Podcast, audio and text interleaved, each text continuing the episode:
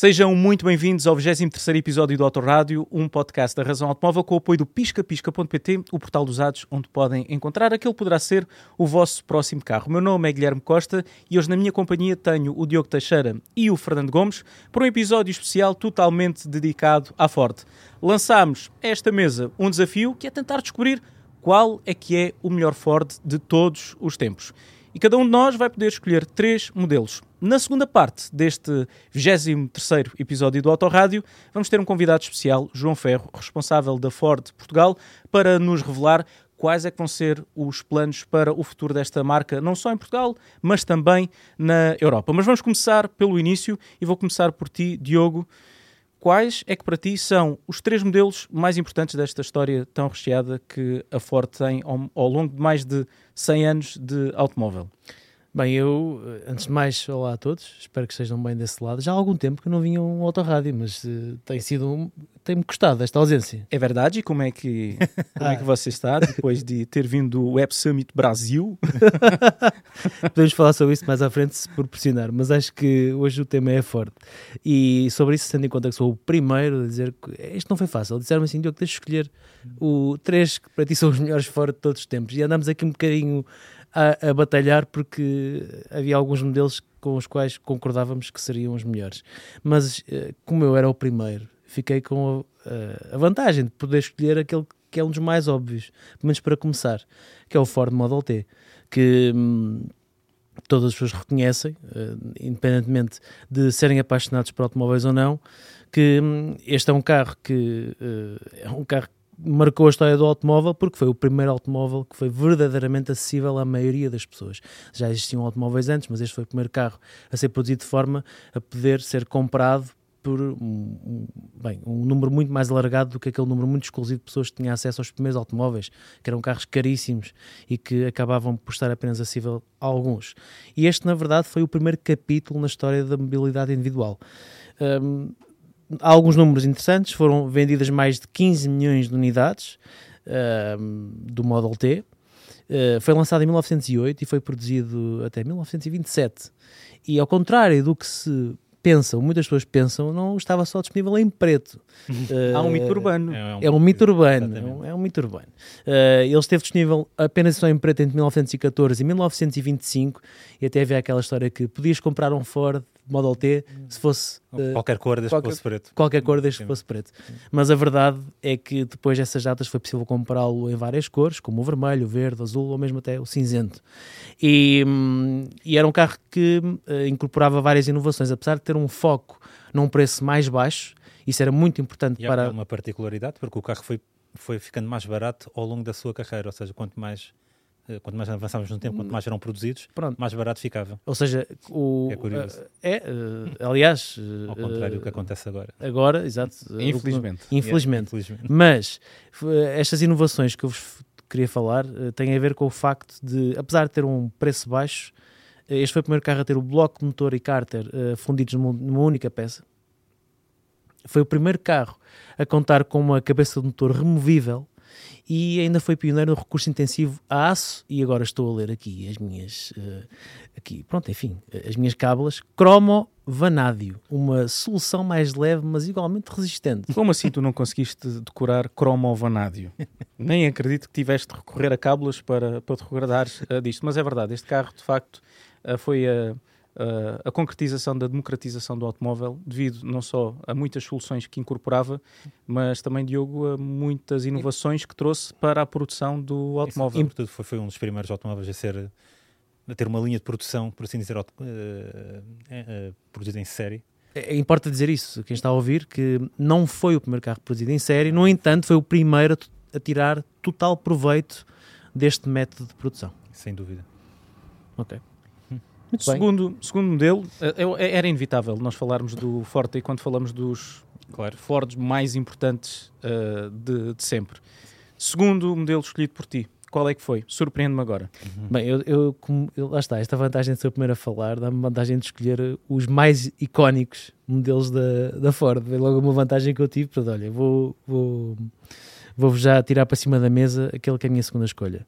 Uh, nunca tive a oportunidade de conduzir, aliás, também nunca conduzi o Model T. Mas ainda? Ainda, ainda. E em alguns carros já estão a funcionar. Por isso nunca há, se sabe. Há bastantes ainda, por acaso. Vamos Nunca falar se- com o João Ferro mais adiante para, para arranjar um Model para T. arranjar um Model T. Vamos perguntar se há algum Model T em Portugal. Sim, vamos ver. Vamos ver. E o meu segundo modelo é a Ford F-150. E, e acho que é mais do que óbvio que é um, é um modelo que merece destaque. Não só porque hum, chegou, a- chegou a ser inclusivamente um dos carros mais vendidos do mundo. Hum, é o modelo mais vendido do mundo nos Estados Unidos há mais de 40 anos. E é a pick-up mais vendida há mais de 50 anos. Isto é um, são números, eh, enfim, eh, são verdadeiros números colossais de um modelo que é um sinónimo de mobilidade, de liberdade. No... Nós não temos esta noção, porque não, somos, não vivemos nos Estados Unidos, mas eh, uma Ford F-150 é um traço significativo do parque automóvel americano. Sem dúvida. Uh, não só na questão da mobilidade, mas também no mercado profissional. E, e é curioso que as vendas da F-150 e também das outras pickups grandes que existem nos Estados Unidos uh, dá, dá para determinar o, o estado da saúde da economia norte-americana. Por isso, se as vendas estiverem em alta, a economia também está, está em alta. Quando as vendas começam a baixar, sabemos que vêm aí problemas no horizonte. E podemos determinar isso com a venda da, das pickups como, como a Ford F-150. Serve como barómetro da, da economia, as vendas da. Da- e É- como, é, é que- muito- como é que está neste momento a economia norte-americana, Tá. uh, Fernando? Deixa, deixa lá ver. Não, Deixa por acaso, uh, estão as encomendas uh, da, agora da versão eletrificada da F-150, a Lightning, estão, estão, estão, em a correr, estão a correr muito bem e, e é um modelo que também está, está, está a transformar-se para, para a mobilidade elétrica, ainda que uh, esta transição nos Estados Unidos vai- vai ser mais lenta. vai ser mais lenta devido às vendem-se- distâncias. Vendem-se sensivelmente 900, 800, 900 mil. Não só a F-150, a F-Series toda. Com, Hum. A família F-Series é bastante é alargada. bastante, chega a vender 900 mil unidades por ano. uh, e da, da a versão elétrica, Lightning, uh, eles têm reservadas 150 mil unidades. Por isso ainda falta muito Para chegar. para chegar a, a- para, Claro. Para ser realmente a, a solução. alguns dados sobre, esta, sobre este modelo. A primeira geração foi lançada em 1948 ahm, e no total já conta com 14 gerações e mais de 7 décadas de história. Nós não temos a Ford F-150 na Europa, mas temos uma filha da Ford F-150, Isso é inclusivamente na versão Raptor, que Diogo já tiveste a oportunidade de testar, inclusivamente com um vídeo bastante interessante aqui no canal YouTube da Razão Automóvel. Sim, foi, foi, é interessante para ver e foi muito interessante gravar, porque diverti-me imenso também. Vou, vou deixar aqui esta, não quero deixar de, vos dar esta nota. Sem dúvida que é, um, que é uma carrinha, uma pick-up interessantíssima. E agora numa versão também a gasolina, porque está para, para chegar a versão diesel, mas é um, é um carro de, muito interessante, um carro de lazer, um verdadeiro carro de diversão para quem quer uma pick-up que não só vai mais além, mas eh, vai de uma forma eh, completamente, enfim, um pouco como, como podemos ver na imagem, isto é o, o, o, o- tudo, tudo no máximo, uh, não, é, não é tão impactante como a F-150 Raptor, nós não temos essa, não temos a sorte de ter um carro destes na Europa, mas, uh, enfim, mas é ao nível das pick-up que na Europa estão à venda atualmente, é sem dúvida um, um pick-up muito interessante. Sim, é um caso único mesmo. É um caso, não há mais nenhuma pickup como a Raptor, com uh, suspensões a gás da Fox, uh, motor grande a gasolina E, e feita, e feita para fazer aquilo que estamos a ver na imagem, que é andar mais tempo no ar do que. Do Eu vou preparar este, este 23 episódio, andei à procura de fotos da Raptor, da F-150 Raptor, com as quatro rodas no chão e não consegui encontrar. Só consegui encontrar com as quatro rodas ahm, no, no ar. E isto leva-me para o terceiro Ford que tu escolheste, que eu estou a ver aqui no nosso guião, e que é um Ford, no mínimo, curioso. Não era propriamente o primeiro que me vinha ahm, à cabeça, ao contrário do Ford Model T e do F-150. É, é verdade. Hum, eu escolhi um, um Ford que não tem como missão, ou pelo menos não tinha como missão hum, andar em terra, mas sim no ar. Porque hum, escolhi o Ford Trimotor. Uh, nós temos um artigo muito interessante sobre isto, uh, que eu acho que quem tiver interesse em máquinas, pelo menos eu, eu, assim, eu sou apaixonado por máquinas, seja automóveis, seja uh, até mesmo aviões, helicópteros, enfim gosto, gosto bastante. Não, é, não percebo nada de motas, confesso, uh, e percebo muito mais de automóveis do que qualquer, outro, do, do que qualquer outra máquina que nós possamos operar.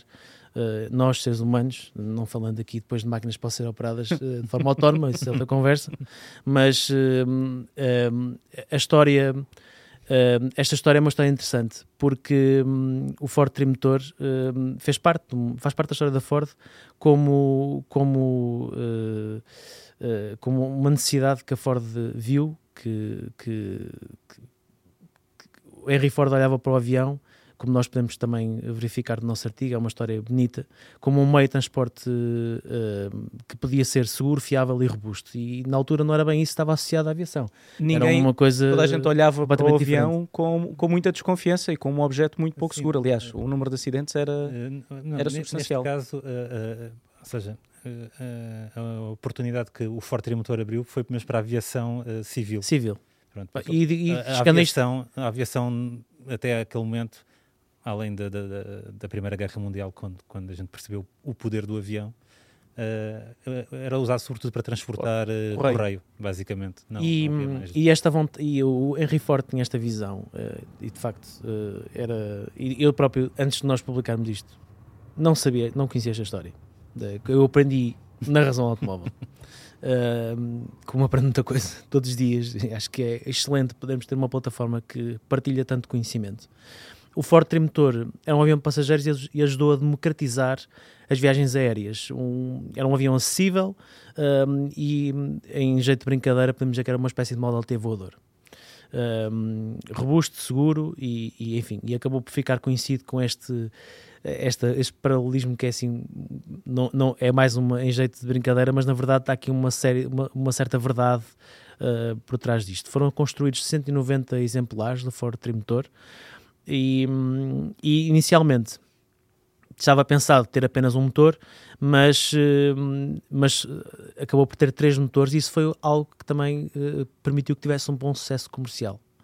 Por isso, hum, como podemos ver, temos motor de cada asa e depois temos um motor, um motor à frente. E perdoem-me esta forma de falar um bocadinho mais motor à frente e motor na asa. Certamente quem percebe muito de aviões deverá tempo. falar disto de outra forma, mas eu não sou propriamente um especialista, sou um curioso e, e não e não, e não consigo. Mas isto também eh, entra aqui algumas coisas interessantes. Por exemplo, o facto dele ter três aviões também permitia. Uh, três motores? Três, desculpa, três, três aviões, que despedeste. um, um, avião em três. Então, o facto de ter três motores também permitia haver aqui uma certa redundância, que é muito importante na aviação. Importante em tudo que é, que é a operação de máquinas, mas na aviação a redundância é algo extremamente importante e, e aliás, a aviação é, é, é um, em, em, termos de redundância de, de, de, operação, é, um, é uma fonte brutal de, de, de conhecimento e de contributo para a inovação de tudo. E este carro, este carro, Estão a ver? Isto é, o, isto é a dificuldade. Este avião conseguia formação voar. Profissional. Formação profissional. Este avião conseguia voar de forma estável, mesmo que perdesse um dos motores. Que, enfim, é algo que ninguém. É um cenário que é um bocado mau de acontecer quando se está no ar, que é perder o um motor. Mas ele conseguia voar mesmo, mesmo, mesmo perdendo um dos motores e conseguia aterrar em segurança apenas com um motor a velocidade máxima era 240 km por hora, o que significava que também era muito mais rápido do que muitos outros aviões que estavam a ser operados à época. E, e, a história, enfim, a história é gigante. Nós temos um conteúdo, como vos disse no início, muito extenso sobre isto, com muitos detalhes interessantes. E este, sim, para mim, a par do Model T, é também um dos grandes feitos da Ford. Uma marca que deixa, sem dúvida, neste caso no ar e não em terra, mas que hum, esta é a marca do oval azul e não, não essa essa história da Ford de, de, enquanto marca que, que foi contribuiu para a mobilidade individual, para a democratização da, do automóvel, também acaba por contribuir aqui para a democratização da aviação civil e isso significa que tem passado o mais de século que tem uh, colocar a, a, humanidade em movimento e acho que isso é extremamente importante de referir. E já agora só um detalhe, também teve um brilharete no cinema, com, apareceu no filme do Indiana Jones e o Templo Maldito. Acabou mal, que foi contra uma rocha, mas, mas pronto.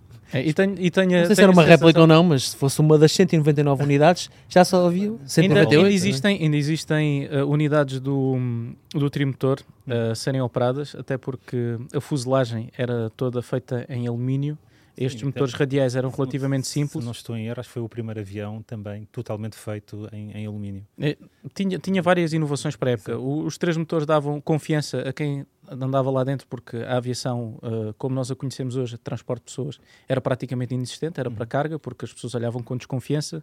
Do ponto de vista também da, da aviónica, todos os componentes, também houve ali uma standardização para haver comunicação e uma uniformização da, da aviação. E foi também uma estrela de cinema.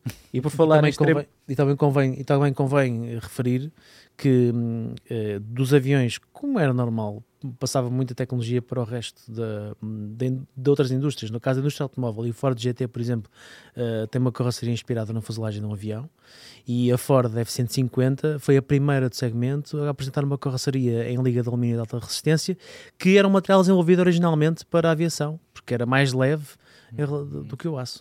De- não- quando eles introduziram o alumínio na F-150, acho que perdeu de uma vez para aí 300 quilos. O que é? foi na altura quando fizeram isso foi polémico porque as pessoas Foi muito como, é, polémico, como é que é possível o alumínio não tem a resistência do, do aço Mas por acaso fugiu porque a concorrência, sobretudo a General Motors, fizeram uns anúncios a picar, a dizer como, como o alumínio não era resistente, com testes de carga idiotas, a, a mandar, sei lá, coisas muito pesadas para a caixa de carga da 150 só para mostrar que aquilo fazia moças e mais não sei o quê. A Mas história, mas é engraçado no, o, o mercado publicitário nos Estados Unidos é muito É. mais agressivo do que É, aqui na Europa Eles podem fazer publicidade comparativa e não há, não há problema. É Nós aqui não, Hum, não podemos. e dá anúncios giros alguns deles alguns deles que, que nós já falámos no nosso no nosso website falávamos há pouco que o Trimotor teve uma presença no Indiana Jones Uhum. e agora Fernando passo para a, a tua escolha de três modelos da Ford começando por um que é sem dúvida nenhuma uma estrela de cinema Sem dúvida. Eh, apesar do Diogo ter sido o primeiro a escolher, até me espanta ele não ter escolhido o Ford Mustang, que é provavelmente o Ford mais emblemático ou mais icónico de todos os tempos, o Pony Car original. Eh, e é também um dos carros, eh, se não estou em erro, ainda detém o título de ser o carro que mais apareceu em filmes, de, eh, sobretudo Hollywood, obviamente. Eh, o carro foi lançado em 1964, tinha uma base modesta, era, tinha origens num, num familiar da Ford da altura, que era o Ford Falcon.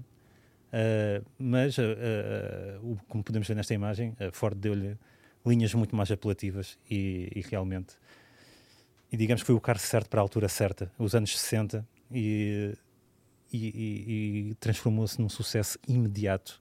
O, uh, ele, no primeiro ano, se não estou em erro, vendeu mais de um milhão de unidades, o que é um, uma coisa, um fenómeno, porque me- mesmo não consegues ter um carro uh, com características desportivas, um coupé, ou um descapotável, que também estava disponível e está disponível em descapotável, a conseguir vender um milhão de unidades. Tanto que ainda hoje espaço de tempo. é o desportivo mais vendido do mundo. É o desportivo mais vendido do No mundo. primeiro dia de vendas, 22 mil unidades. 22 mil unidades de primeira O que É um bocado absurdo, se a O carro- pensar bem. E o carro era relativamente acessível. Uh, sim, aliás, uh, quando falamos em. uh, o carro era acessível, mas a Ford também foi muito inteligente uh, porque tinha um programa de personalização gigante. E, uh, e é isso que fez, fez grande parte do sucesso do carro. Tu podias ter um Mustang ao teu gosto. Ou seja, ho- hoje, hoje temos, uh, se a gente for aos catálogos, de, ou aos configuradores da marca, podemos escolher a cor e mais não sei o quê. Uh, mas o Mustang foi, se calhar, aquele, o, o carro que deu abriu a possibilidade da personalização automóvel a níveis nunca antes, nunca antes vistos. E não era só estético. Uh, podias, em vez de ter um 6 cilindros, podias pôr um V8. Que é sempre E é engraçado, Claro, no mercado seja, poder optar por, um- por, um, Por motor, por motores diferentes numa altura em que era ainda tudo hoje- tão... Ainda hoje a América, é o, o mercado americano é muito, muito assim. Eles, os motores e caixas são opções, como se fosse mais um nível de equipamento ou, ou um acessório, o que tem, tem algum interesse eh, a forma como eles veem. Mas pronto, o carro já vai na sétima geração. Esta foi a, a- esta que agora estamos aqui a ver no nosso ecrã, foi, eh, foi apresentada este ano já. Eh, ainda mantém as características que fizeram do Mustang o Mustang. Temos um coupé, tração traseira, o V8, que é aquilo que a gente gosta. Caixa manual, que é isto vindo dos americanos também é muito exótico, uh, ma- mas também tem a opção da caixa automática com 10 velocidades. Mas pronto, continua, continua a ser uh, o, o, o, o ícone de- de- entre os pony cars. Não admira que continue a ser uh, o desportivo mais vendido do planeta também.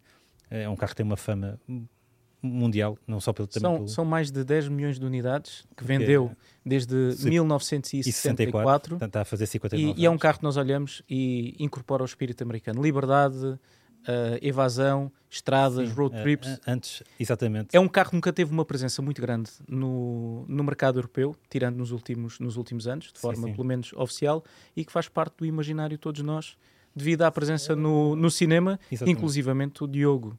Já, já há uns anos, já não sei precisar, mas se calhar tu ainda te recordas, tu tiveste com uma versão moderna do Mus- Mustang no Salão de Genebra. prim- A primeira vez que, que fui ao Salão de Genebra para filmar, porque nós já, nós já eh, a Razão Automóvel já tem mais de 10 anos. Isto agora já nos faz quase, isto é quase mobília, não é? Isto é quase mobília do. olha para a minha falta de cabelo. Exato. Olha E, hum, e antes, tu não existe. E antes de começarmos com esta aventura do- de fazer eh, conteúdos em, em vídeo regularmente, eh, fui, fui, fui com o Felipe filmar eh, eh, ao Salão de Genebra e fizemos, eh, fomos à apresentação do, início- do Mustang Bullet, aquela versão eh, Sim, é, é, do, eh, Do alusivo- filme. Sim, alusivo ao filme. alusiva ao É, filme exato. de, de 1968, protagoniza- protagonizado por, eh, por Steve McQueen. Eh, que, que é um é mais é- lá está é mais uma das é uma das aparições mais emblemáticas do, do Mustang no cinema mas hum, e também há outra coisa que quero não foi só no grande ecrã que o Mustang foi reconhecido também no YouTube com a razão automóvel Ah, é e com não o Steve McQueen mas o Guilherme Costa De repente, Steve McQueen. E agora? Guilherme Costa. mas o Guilherme Guilherme Costa Costa. É o que, que tem tem um estilo também muito similar ao Steve McQueen, Ui. ainda que tenha um pouco menos de cabelo, mas isso também é o peso, é o conhecimento, é esta a responsabilidade e agora ainda por cima apurados. pai, portanto, eh, isto, as coisas também, né, isto- não, é- eu também não posso falar muito porque eu, eu neste momento estou com um bocado, estou numa fase de Santo António, que é, tem aqui isto. Sim, ma- mas os, o- o- os teus auscultadores ainda conseguem tapar. O meu já não há nada a fazer.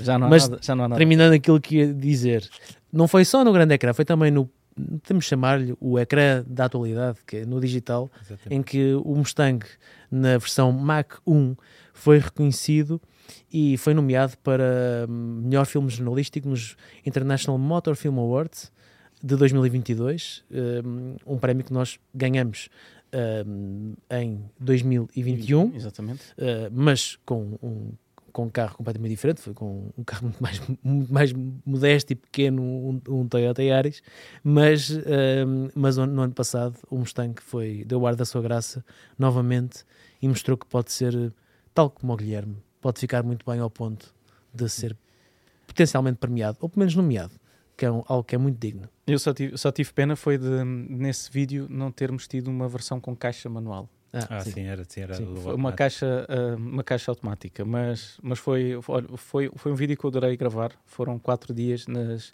imediações da, da cidade de, de, de Madrid e, e foi, foi muito interessante. E depois o resultado de ser nomeado também foi muito bom.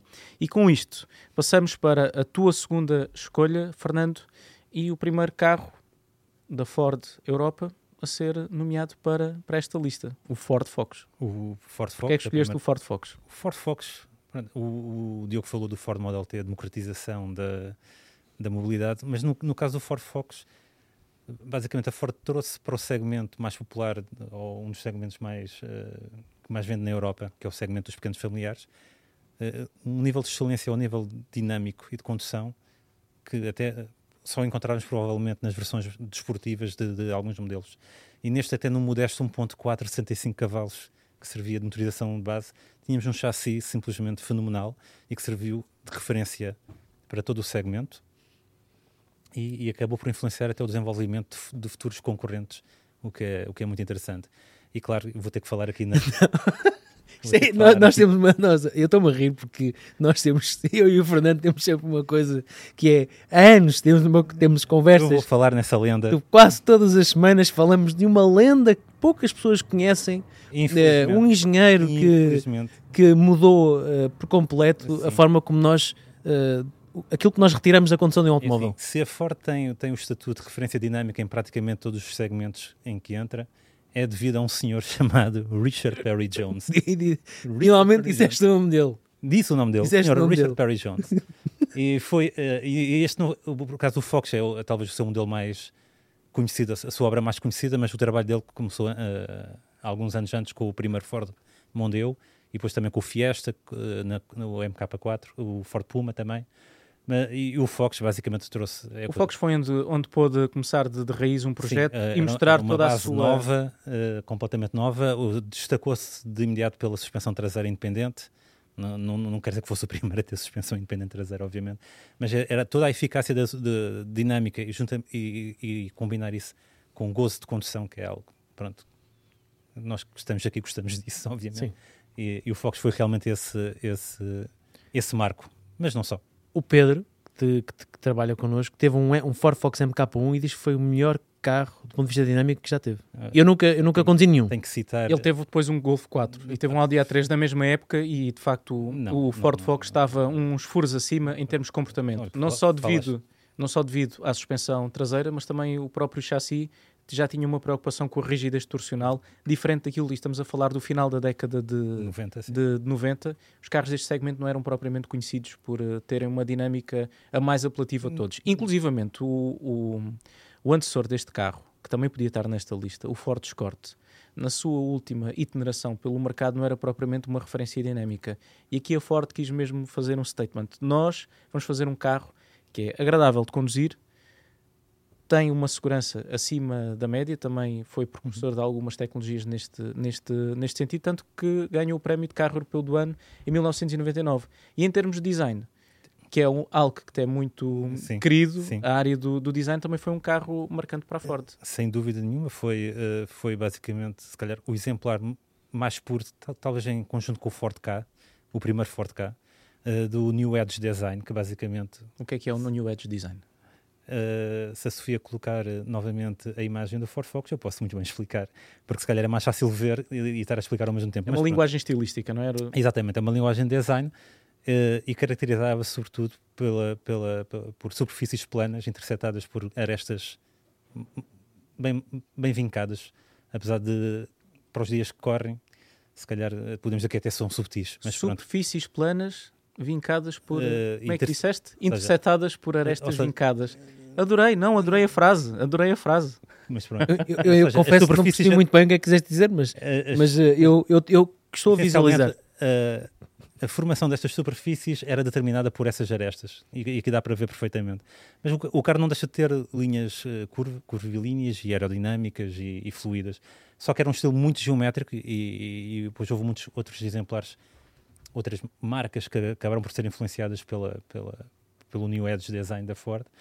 E, Nós tivemos eh, outro, outro nascimento deste, outro filho desta linguagem estilística, tivemos o Ford K, primeira geração, sim, também, que era uma versão um bocadinho mais radical deste Eh, estilo estilístico. e- E tivemos também um, um concept que eu recordo de ser azul e branco de um super carro o GT90. GT90, exatamente. Já não me recordava do GT90 nome do pronto, era uma GT90. reinterpretação moderna do, G, do GT40 eh, e sim, pronto, eh, era um estilo também muito geométrico como, como, como aqui o do Fox, só que de uma forma muito mais espetacular do que Eu não do sei de que ano, eu não sei de que ano é que é esse concept, mas lembro-me de comprar revistas sim, sim. e, e comprar um automotor que tinha cinco páginas dedicadas ao Ford GT90 e eu ficar siderado olhar para, Sim, para o até- carro que infelizmente porque nunca, nunca viu, o nunca viu protótipo acho que era funcional, se a memória não me falha. Era, as fotos eram todas dinâmicas, não era um Pronto. E, computador nem nada do E, e especulava-se muito que a Ford poderia recuperar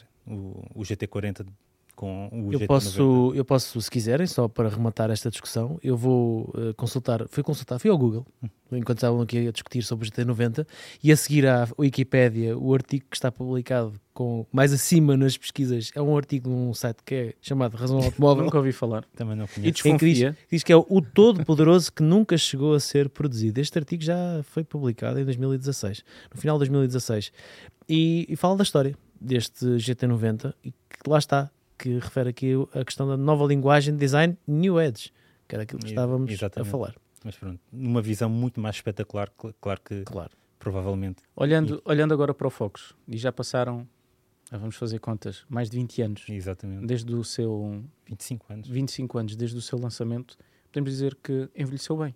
envelheceu muito bem até. Uh, não diria tanto se calhar no, no interior e no exterior também se calhar com, temos que ter rodas apropriadas uh, a, a, este tipo de alargamentos e, e seja, bem grandes para, para encher bem aqueles arcos, Sim. porque na, nas versões mais modestas hum, e tínhamos, tínhamos, tínhamos, versões bem apimentadas deste Sim, carro com 225 cavalos, não é? O Ford, o primeiro Focus RS. Exatamente. Um carro espetacular ainda hoje.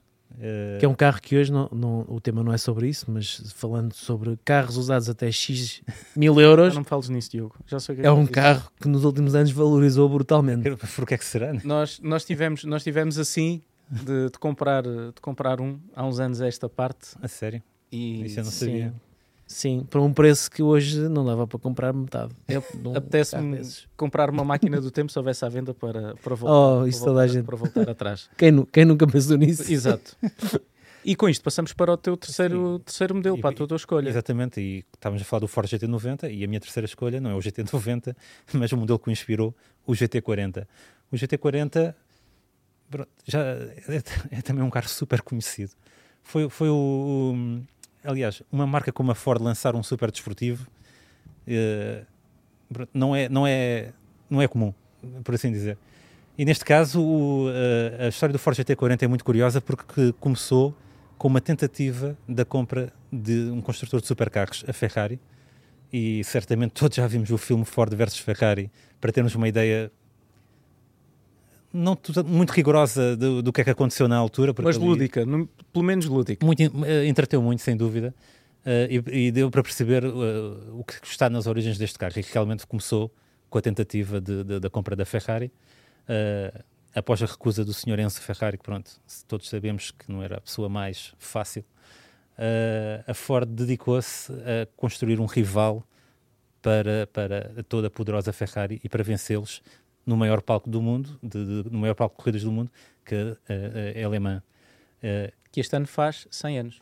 Então o que, nos, o que nos estás a dizer na prática, Fernando, foi que o Ford GT40 nasce como uma vingança por uh, Henry Ford, o uma segundo, vingança, uma vingança. Uma vingança. Não conseguiu comprar a Ferrari, aí é, então vamos, vamos, vamos vencer-vos onde em Le, Mans. no vosso próprio Sim, Nesta no altura, próprio a Ferrari dominava já há vários anos o, a, a prova de rainha de, de, de, de resistência.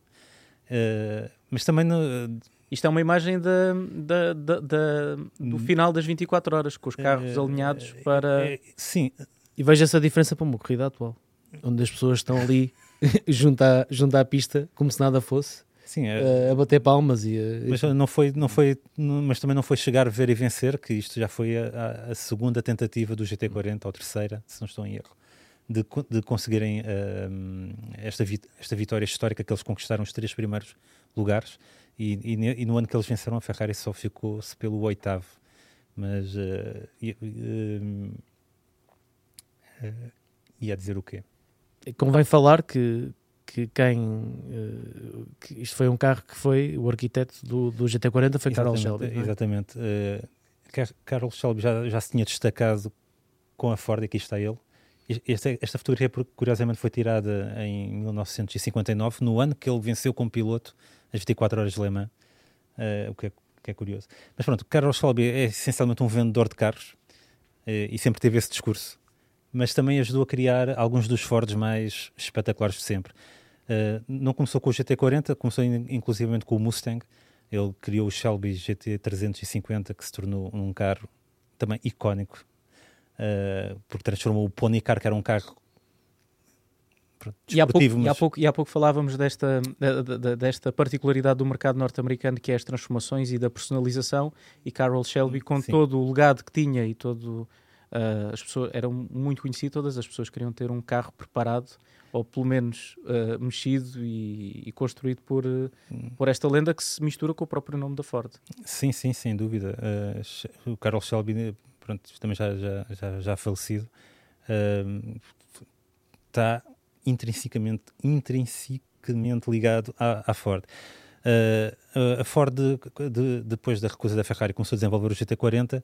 O Carl Shelby não entrou logo no desenvolvimento do projeto, foi, foi após o, a primeira iteração do projeto, de, ou seja, o carro não, não estava bom, tinha problemas de fiabilidade, não tinha a performance também necessária, e foi aquele que a Ford chamou uh, Carroll Shelby.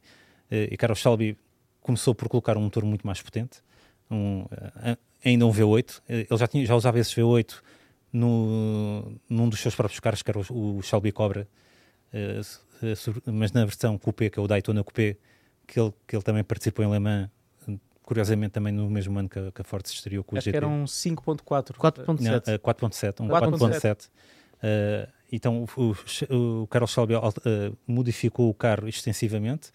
Uh, o carro ganhou a performance, acabou por ganhar a, também a fiabilidade que desejada para uma prova de resistência e os resultados depois surgiram e surgiram quase todos assim de seguida, porque não foi só as 24 horas de Le Mans que ele ganhou, ganhou também as 12 horas de Sebring e outras, e outras provas. Acho que também as 24 horas de Daytona, se a memória não me falha. Uh, sim, 2 km de Daytona em 1965. 2 mil km, não eram as 24 horas, agora... Foi a primeira corrida de GT40 e eles, eles ganharam. Mas em Le Mans, lá está, houve problemas mecânicos sim, e apenas... nos primeiros anos... Nos primeiros, e apenas mais tarde é que foi possível... Foi só, só na só a, a terceira tentativa, mas pronto, é o, é o desenvolvimento que acontece em qualquer carro de competição. Mas pronto... Uh, e, e, chegar e vencer uma Ferrari não é propriamente não é para pensar um, um, departamento desportivo para, sim, para ganhar. Pelo menos na altura, agora. Ah, agora. e agora, agora exato, exato. Agora, agora foi uma piada, isto não há parte. Olha, vamos ver um, um, um, regresso a este uh, Ferrari versus Ford brevemente também na Fórmula 1, porque uhum. em 2026 a Ford vai, sim, vai juntar-se à Red Bull regressar à Fórmula para, para regressar à Fórmula 1.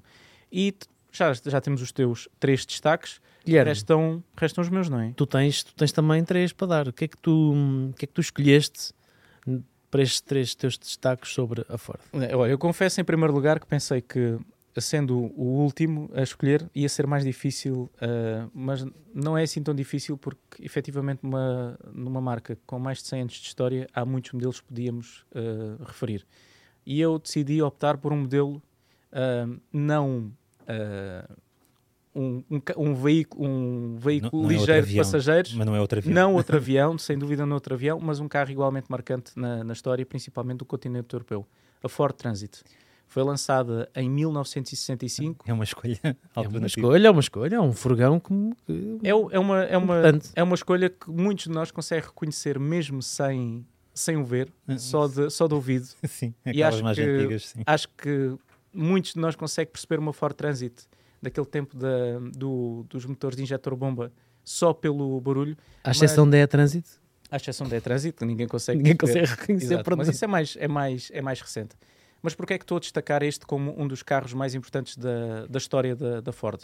Foi o primeiro comercial a ser desenvolvido de raiz como tal na, na Europa em 1965 e isto deu-lhe uma grande vantagem em termos uh, comerciais porque como foi desenvolvido para ser um furgão, não um derivado de um carro de, de turismo. Sim, já, já havia alguns. A, grande vantagem da Ford foi o tamanho, curiosamente.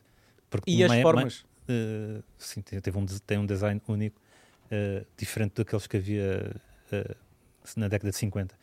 Mas foi sobretudo pela, pela sua capacidade de, de, de, de carga e pelo, pelos volumes que podia transportar, porque era efetivamente maior que, que, que, que, os rivais da altura. Concordamos que um de vocês defende a questão do formato ou defende o, o tamanho. No final, no final vamos sempre dar sim, a carga, o, o design, de carregar sim, Exatamente, isto é um furgão. no, final, no, no, no, final, hum. Fernando, vamos a factos. E o que é facto é que foi um sucesso de vendas a partir da década de 60. Sim.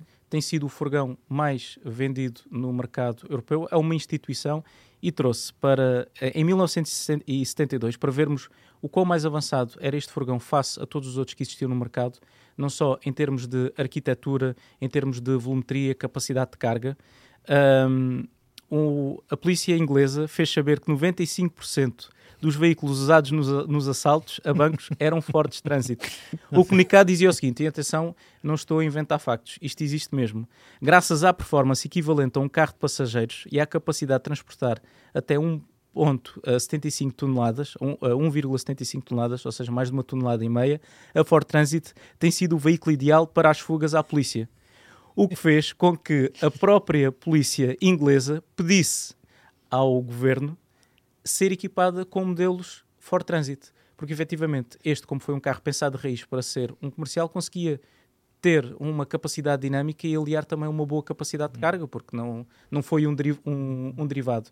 E por tudo isto, eu acho que este carro merece, sem dúvida alguma, um destaque na história da Ford. Além disso, ao longo do, do tempo, a Ford foi brindando aqueles que gostam, e estávamos há pouco a falar de desporto motorizado, com versões, as chamadas versões Supervan. Um, a primeira, a primeira versão da Supervan nasceu logo na década de 60. Aqui temos a Supervan 2 agora a aparecer nas imagens, mas a Supervan 1, estávamos há pouco a falar do, do GT40, GT40 equipava com motor V8 na última itineração desse motor. E por isso é que eu referi há pouco os 5.4 litros de, de capacidade. Um motor gigante montado num carro. E inclusivamente a capacidade do binário da Supervan era tão grande que há imagens do carro à saída das curvas com a roda dianteira totalmente no ar. Totalmente é, no ar, porque é espetacular. É um carro comercial com o motor num carro que correu em Le Mans. E naturalmente que as leis da física aplicam-se sempre, independentemente, de, independentemente do tipo de, de, carroceria. Aliás, principalmente neste, neste tipo de, de carrocerias. Depois tivemos mais tarde a Super Van 2 e mais recentemente, inclusivamente este ano, vai correr em Pikes Peak, temos uh, a Super Van uma versão 100% elétrica que vai, vai, vai fazer a, a, a corrida até às nuvens, Pikes Peak, e que, e que tal como a, a, Ford, a Ford Transit também se eletrificou, mas para a história ficam estas versões que tiveram motores V8 de, de, de, resistência, tiveram motores de Fórmula 1 e agora tem uma motorização elétrica e esta última versão quatro, é a quatro, motores quatro, elétricos. Quatro motores elétricos. Exatamente. Que é, que é a versão mais potente de, de todas como segunda, como segunda escolha. E eu acho que esta é, como é que é dizer, é quase obrigatória. O Ford Focus. Então, estás, a repetir... Estou a repetir, estou a repetir a tua, a tua, a tua escolha. Isso não, não vale. Mas não, mas... não, vale, claro que vale. Nós temos de chegar ao final e temos de afinal, qual é que foi o. Eu tenho mau trabalho de ir mais... à procura de três diferentes até buscar um, um avião. Ok, dizer, ok. Eu e posso... tu chegas aqui e dizes o Ford Focus. Não, então pronto, eu posso, eu posso mudar para o Escort. Eu posso mudar para o Escort, mantemos no mesmo segmento. Foi um carro importantíssimo para a Ford, não só a nível de vendas, mas também a nível desportivo. Tem um palmarés gigantesco Uh, em praticamente no, todas as gerações. Em né? todas as gerações no Mundial de Rallys. E houve inclusivamente uma versão que começou a ser desenvolvida para o Mundial de Rallys, mas depois uma alteração de. Ah, sim, era para o grupo B, sim, Exatamente. era, o, era o, o Escort RS 1700, se a memória não me falha. E houve assim inclusivamente versões uh, que chegaram a ser, a ser testadas, mas entretanto a chegada, de, a chegada dos modelos de tração às, às quatro rodas ditaram o final prematuro do, do projeto, mas não o fim da Ford nos rallies, que, como nós bem sabemos, regressou mais tarde com, com o Escort, regressou também com o Focus e agora mais recentemente com também com, a, com o Fiesta. E, e, agora com o Puma. E agora, exatamente. Agora com o Puma, exatamente. E agora, com, e agora com, com o Puma. E por último, eu acho que um modelo que merece o seu destaque, apesar de ser um modelo que não tem nome. Eu, eu, eu, o Guilherme veio, veio complicar isto de uma maneira. Porque não, então. não é. Um, mas pronto, fala primeiro que eu já, já, já te completo. acho, acho que é um modelo, uh, tem a sua importância mais uh, emblemática do que propriamente vocês falaram de carros que tiveram uma, uma marca muito importante em termos uh, industriais, como o Ford T, hum. que, com, com o Fordismo e, e, com a produção em, em série, com o terrorismo, é yeah, tudo, okay, okay. Que, fez, eh, fez, que fez escola e que ainda hoje é estudado nos, nos bancos de universidade com, com, com todas as vantagens que trouxe em termos industriais e com princípios que ainda hoje são aplicados em qualquer, em qualquer linha de produção. Mas eu trago um carro que tem uma história interessante por atrás de si, o Edison Ford que é um conceito e que data de 1913. Eu não lhe chamava bem um concept, um protótipo mesmo, porque não, é, isto é, é basicamente um chassi rolante. mas, mas, que podia, mas, mas que mostra, mostra como já nesta época uh, havia, uh, aqui temos, um, temos é. o é, Henry Ford com o seu filho a olhar para o quadriciclo, o primeiro modelo desenvolvido por, uh, por Henry Ford ainda antes do início do século XX, no final do século do século XIX, com, com um pequeno motor uh, a combustão na, na, na, traseira, mas regressando, mas regressando a este Edison Ford. A história é interessante porquê?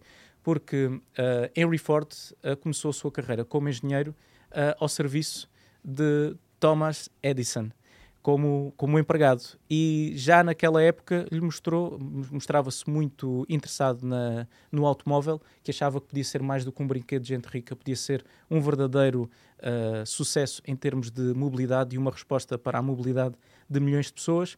E hum, a, Thomas, a, a Thomas Edison disse-lhe: muito bem, continua a investir, continua a empreender um nesse sentido. Diz, diz. Continua a investir no, no, nos carros com motor a combustão interna, o que é curiosíssimo. É porque na altura, porque na altura exatamente. E essa, essa história, essa história é muito é muito é muito é muito é muito curiosa. Uh, na altura havia um problema muito grande com as baterias. Aliás, só agora é que a tecnologia começa a conseguir Curiosamente, curiosamente aquilo que o Edison dizia, até, se, até se pode de alguma forma transportar certa, para os dias de hoje. Exatamente. Mas ainda naturalmente, sem, envolvidos 100 anos, a humanidade está num, num momento de evolução Sim. completamente diferente. Não é? não é? Não é comparável sequer uh, o que é que era pensar num, num 100% elétrico há 100 anos ou hoje. Uh, Tínhamos as baterias de níquel-ferro que não, não tinham, uh, tinham problemas de densidade energética, atalhando aqui um bocadinho mas, o. Pronto, quando, quando mas o, ele disse que os carros elétricos uh, tinham um problema, que era tinham que ficar perto das centrais elétricas Exato. porque precisavam de ser carregados é? e a bateria era demasiado pesada. Hoje a bateria continua a ser um peso, um peso literalmente, um, um, peso, quer dizer, um problema, um, algo que é difícil de de, que torna difícil, uh, é um desafio de engenharia grande produzir um 100% elétrico. Mas, mas é curioso e porque no, no fim, pronto, nos primórdios do automóvel era o automóvel elétrico o mais vendido do mundo. O que é, é, é, é, a história do automóvel é mesmo é, inacreditável. É, é um regresso às origens. Por isso é que eu também achei curioso, até quando uh, fizemos a investigação para, para, para um, falar deste Thomas Edison, de, de, desculpa, Edison Ford. uh, achei curioso ele ter indicado ao, ao, ao, Henry Ford na altura, e o Henry Ford na altura ainda era, era jovem, é um jovem, ter indicado, pá, esquece lá o motor elétrico, esquece lá o automóvel elétrico, porque há demasiadas desvantagens uh, comparando com os motores de combustão interna.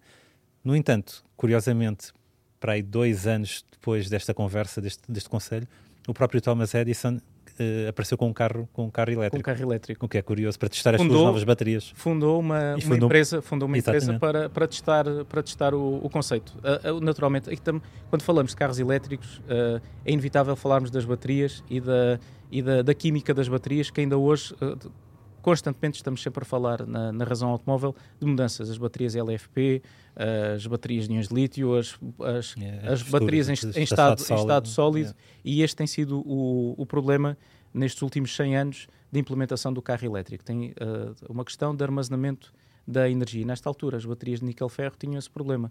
Baixa densidade energética, peso e, e tudo isto uh, tirava todas as vantagens que o, que o carro elétrico podia, podia ter. E estes são os três grandes destaques. Podemos uh, Só deixar uma nota, porque uh, vamos deixar na, na, descrição deste, deste podcast no YouTube, vamos deixar alguns links uh, para artigos que incluem muito aquilo que estamos a falar aqui hoje. E este, há um artigo que é bastante extenso sobre a história deste, deste protótipo, deste, deste chassi rolante, que, como, como, também, por acaso, nesse artigo também é referido assim, uh, este, este um, carro que foi desenvolvido por, não só por Henry Ford, mas também por Thomas Edison.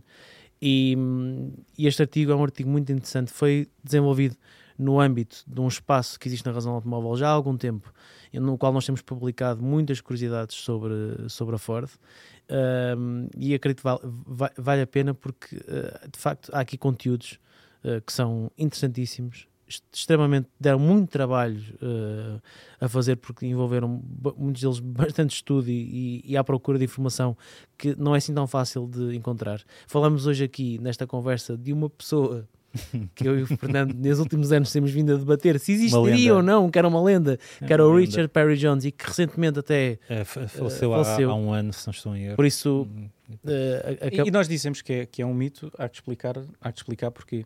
Porque apesar de toda a importância que ele tem na história da Ford e no desenvolvimento do chassis, uh, nunca foi alguém muito comunicado por parte da, da marca. Sim, mas recentemente a Ford estreou uma, uma divisão, uma ala não, não, não perguntes ao certo que eu não me lembro dos pormenores, com o nome dele para, para ter reconhecimento ao, ao legado que ele deixou na, na Ford e ainda hoje a Ford ainda hoje é a referência dinâmica, como já disse, em quase todos os segmentos onde, onde está.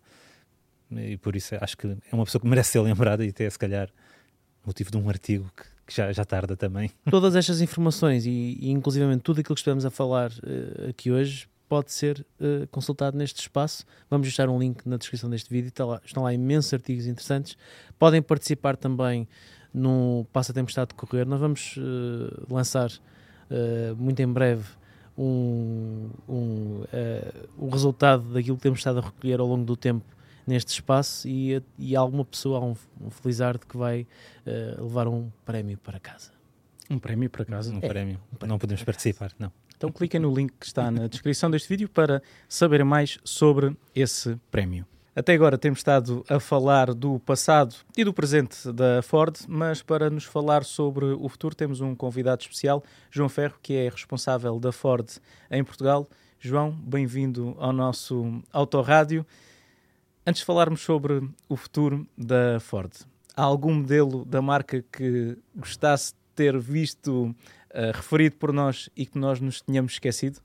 Antes de mais, muito obrigado pelo convite para estar aqui convosco uh, e dar-vos os parabéns pela vossa iniciativa e pelo projeto que começou em 2012, que eu tive a possibilidade de vir acompanhando e, e, e dar-vos parabéns por serem quase como pioneiros em termos de comunicação digital e, e é, um, é, um, é, um, trabalho que hoje está à vista de todos e é reconhecido por todos. Por isso, meus parabéns e mais uma vez, muito obrigado. Eu, quando estava a ver a falar, disse, eles estão a dizer todos, eh, pensei que não iam falar de um, que foi a Ford Transit, que foi, foi, Guilherme foi, fui eu, fui eu que falei da Ford Transit. E, e, para mim faltou só um também, e, se me tivessem feito a pergunta a mim, eu não ia tão detalhado como vocês foram, e ficava num passado recente, teria-me referido ao Ford Focus, sem dúvida alguma.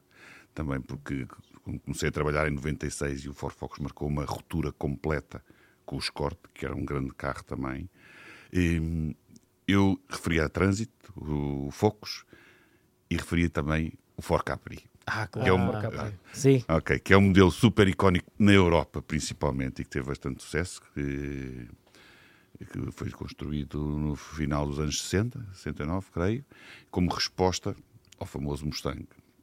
E foi um carro que também tinha umas características dinâmicas e que ainda hoje é icónico para uma série de pessoas. Em Portugal temos um Clube Capri, ok, que, dos apaixonados que, que existem.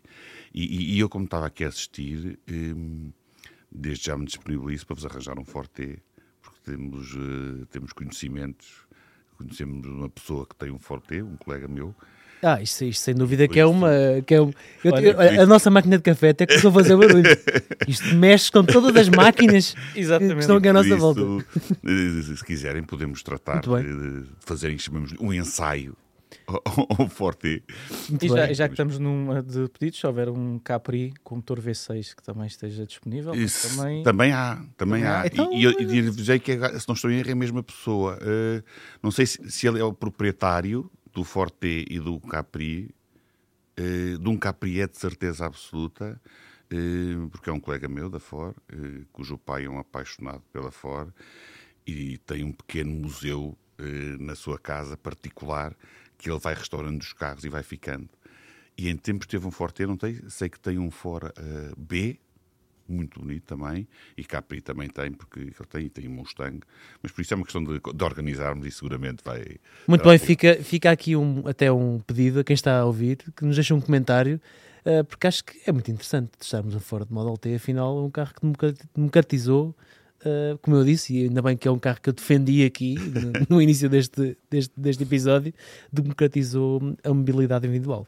Okay. É verdade, falar, falar de fora é falar de Forte e é falar de mudança. E é precisamente de mudança, uh, João, que neste momento estamos a falar, uh, quando falamos de indústria automóvel. Estamos a hum. passar hum. uma fase de transição muito grande.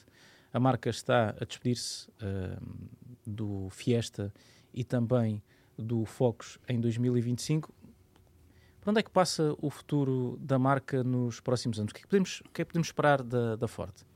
Eu, eu, Guilherme, vou falar particularmente na Ford Europa ok? É, nós estamos numa, numa transformação profunda é, no nosso negócio.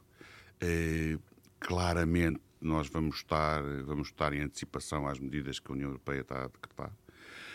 A nossa aposta pela, pela eletrificação é total. Okay? Nós, o nosso compromisso, por exemplo, na gama de veículos passageiros, a partir de 2030, são 100% elétricos, a nossa gama de passageiros. Em 2035, a nossa gama de passageiros e veículos comerciais. Okay? Nós eh, estabelecemos uns objetivos muitíssimo ambiciosos. Nós vamos ter eh, até final de 2024 mais nove carros, nove veículos 100% elétricos. Eh, e no ano de 2026 esperamos vender já mais de 600 mil carros 100% elétricos. Ou seja, são números eh, muito ambiciosos e, e, e, a companhia está numa transformação total em vista a esse objetivo. Okay? Eh, tu, todas as reestruturações que temos vindo a comunicar e comunicámos agora foi para adaptarmos a nossa capacidade de produção à nova realidade que, que é a questão da eletrificação, que é indissociável, e, e é uma aposta uh, completa, não é só na, na gama de passageiros, é, é também na, na, gama de veículos comerciais, como é do vosso conhecimento. Uh, já falaram, vocês falaram há pouco da E-Transit, não é? Um, vamos lançar também a, a Transit Custom, vamos lançar a Tornel Corrier agora também 100% eh, elétrica, ou seja, a aposta é total e não creio que haja marcha atrás. Uh, nem abrandamento, não tenho conhecimento que, que isso seja. Ou seja, um, outro objetivo que nós temos é que, em termos de, da pegada de carbono, como costuma dizer, nós queremos que em 2035 todas as nossas eh, fábricas, todo o nosso processo de produção seja neutro em termos de emissões de, de, de carbono. Ou seja, é uma procura não só uh, nos carros serem uh, uh, neutros, não zero emissões, mas também o processo de, de, fabrico, a produção ser, ser zero, zero emissões. falava da, da Courier, da Transit uh, também eletrificar-se. Uh, ao nível de veículos passageiros, vamos ter brevemente já um, um 100% elétrico. Vamos com um nome também icónico. Explorer. Exa exatamente, é um nome que, que nós vamos lançar aqui, no, no, vamos manter aqui na Europa, vamos manter a comercialização nos Estados Unidos. Aqui, uma, das, uma das grandes características desta nova transformação da companhia é o este assumir claramente a nossa identidade americana. ok? E faz parte. O Explorer, que, que, que, que acabaste de comentar, é um carro eh, 100% europeu, mas que não perde nada da, da, da característica da, do nosso DNA americano. É um carro, eh, apesar de ser uma plataforma MEP partilhada com o Volkswagen, é totalmente fabricado por nós na nossa fábrica de Colónia. ok E, e, é um carro no qual nós eh, estamos muito convictos do sucesso que vai ter. Nós estamos a falar de um carro que em Portugal vai ter eh, que gama de preços? Já, já há preços para, para o nosso uh, mercado ou ainda é cedo é eu, eu, estar a falar sobre é, é, cedo para estar a dizer preços específicos. Ah, nós tentamos ah, aqui arranjar uma informação em uma hora, mas não conseguimos.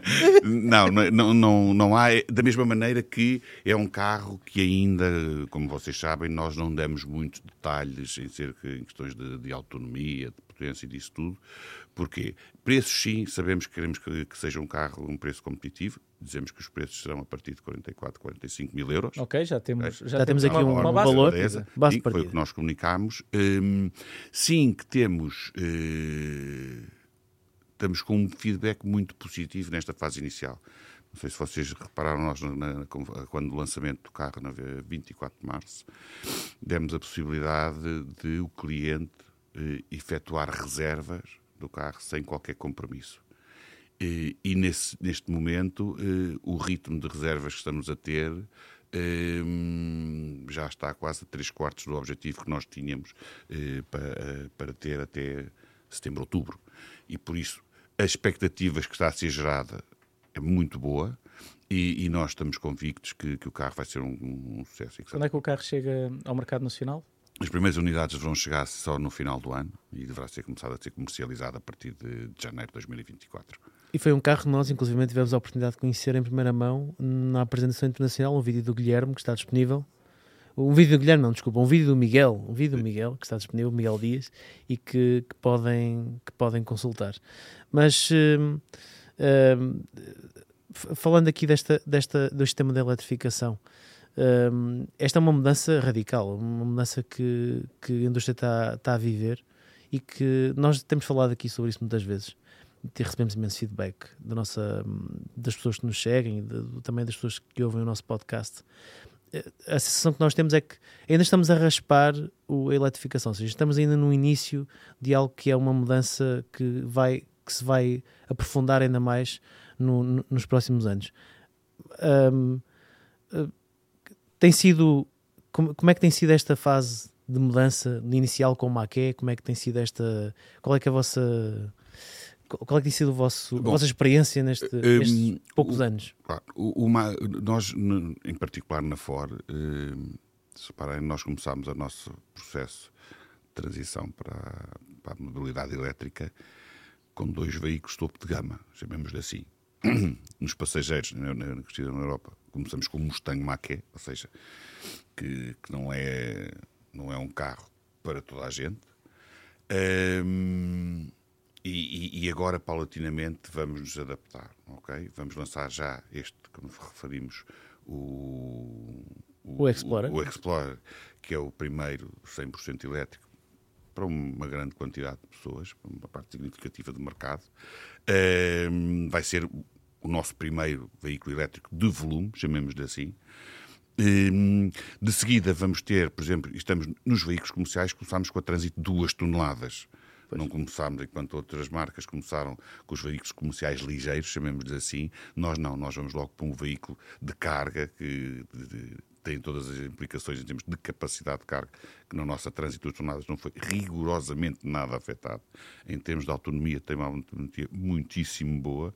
Uh, agora, o preço, sim, que ainda está um preço. Uh, acima daquilo que os veículos comerciais têm, e há uma questão da resistência, mas, por exemplo, nestes mercados europeus, e nós em Portugal, por exemplo, hum, que é uma característica nossa, temos sempre uma legislação muito específica, não temos ainda uma legislação que obrigue eh, que nos centros das grandes, de, dos grandes, das grandes cidades, dos grandes centros urbanos, os veículos que aí possam circular estejam limitados pela uh, emissão de, CO2 que, que, que, emitem, ou pelos níveis de CO2 que emitem. Nos nossos vizinhos aqui em Espanha, uh, isso já está tudo regulado. Quando uma pessoa vai para Londres, vai para, para os grandes centros europeus, e isso é, assim é. E, e aí nota-se que começa a haver, e há uma abertura. Nós temos um projeto piloto, por exemplo, em Inglaterra, sobre uh, nas trânsitos, e por isso nós agora, eh, enquanto nos comerciais já lançámos a trânsito a 2 toneladas, a 1 tonelada, e agora vamos lançar eh, também no final deste ano a, a Corrier, ok? Eh, nos passageiros nós vamos ter, vamos lançar agora o Explorer e depois no, no final de 2024 virá o Puma 100% elétrico. Okay? Será um modelo que vai estar com um preço substancialmente Bem, abaixo mais, dos, dos 44 mil euros. Esperemos que sim. Que sim, né? são aquelas coisas que nós ainda não podemos falar, mas claramente, tá, dado o segmento mas pode que é. falar, está à vontade, ninguém nos está a ouvir.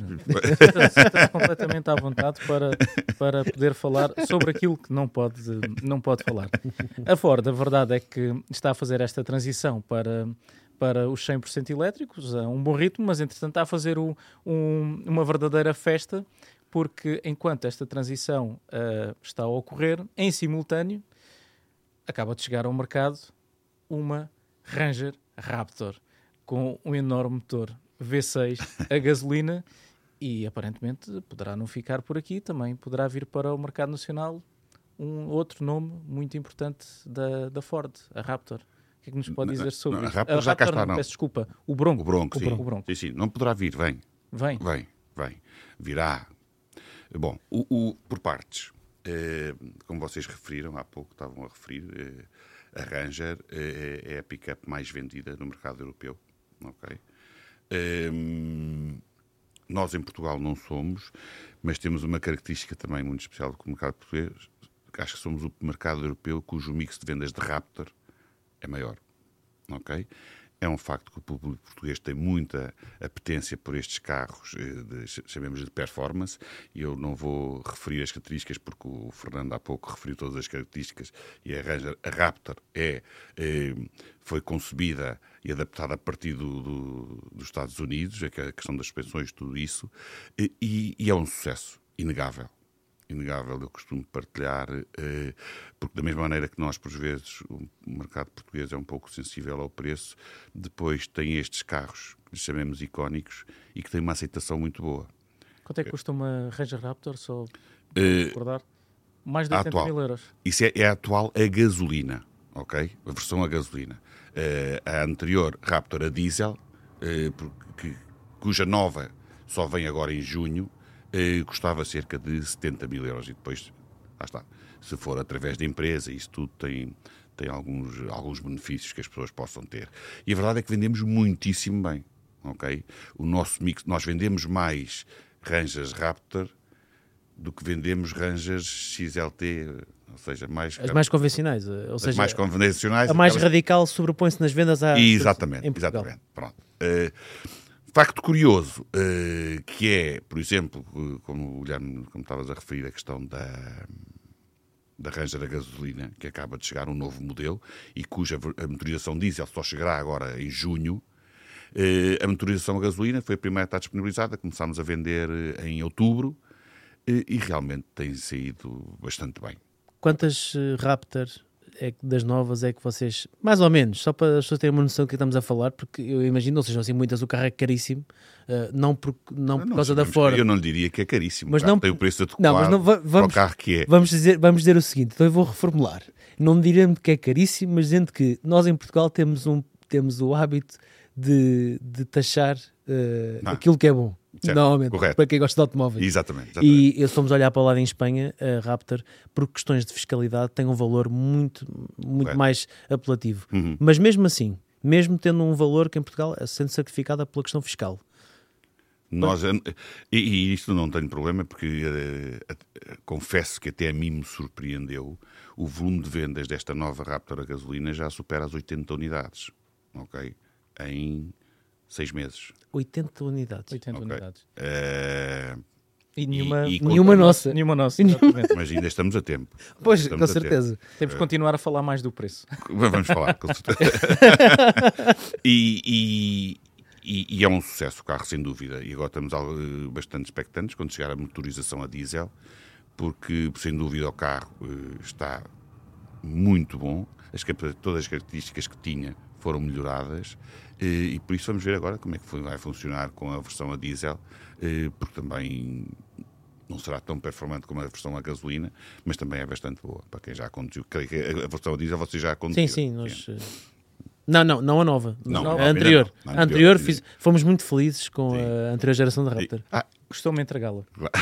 devo dizer que me custou entregar porque eu afeiçoei-me afeiçoei ao carro. Mas, João, aproveitando que estamos a, a, falar de vendas e o João trabalha há mais de 20 anos na Ford, já desempenhou uh, várias, várias funções no seio da, da, marca, não só em Portugal, mas também, mas também em Espanha. E aproveitando que estamos a falar de vendas, uma pergunta muito concreta para, para si. Estamos a, a assistir a uma mudança do paradigma de negócio no automóvel. A passarmos do concessionário tradicional para a venda online, os concessionários vão acabar ou vão continuar?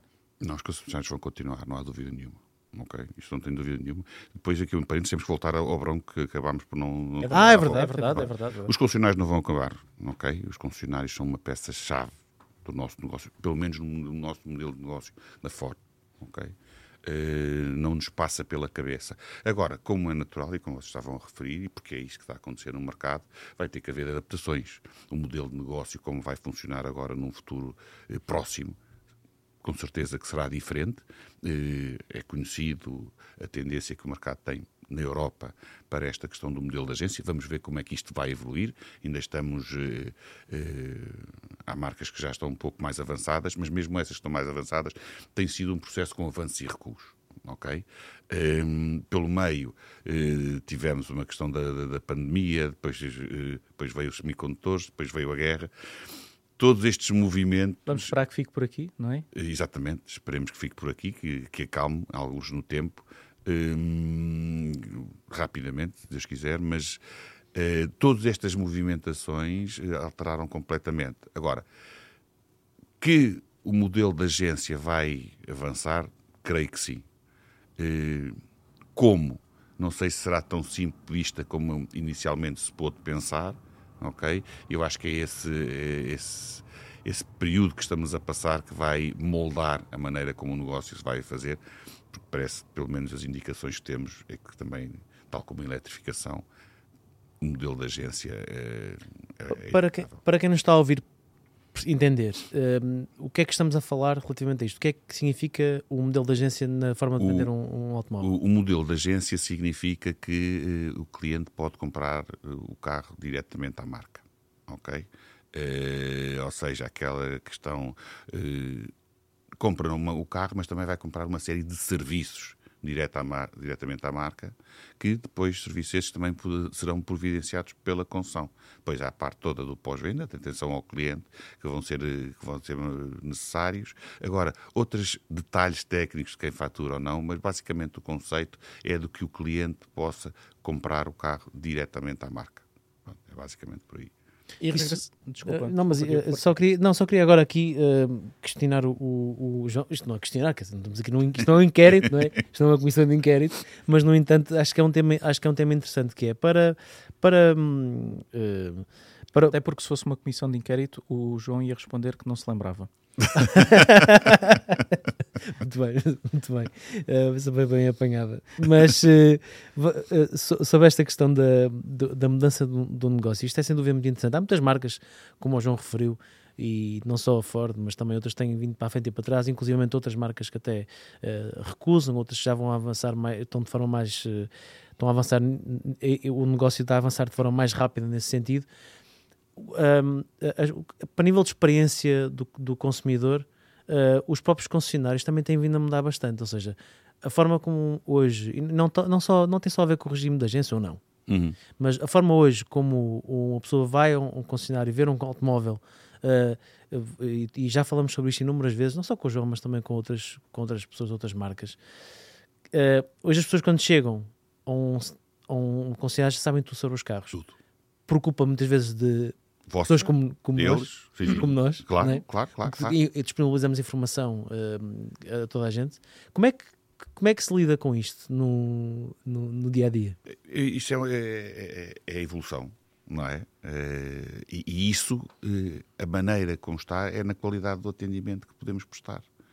Porque, como, como estava a dizer, Diogo, o, o cliente hoje em dia, às vezes sabe tanto ou mais do que nós, por causa de vocês, porque ele tem interesse e vai bisbilhotar uma série de coisas.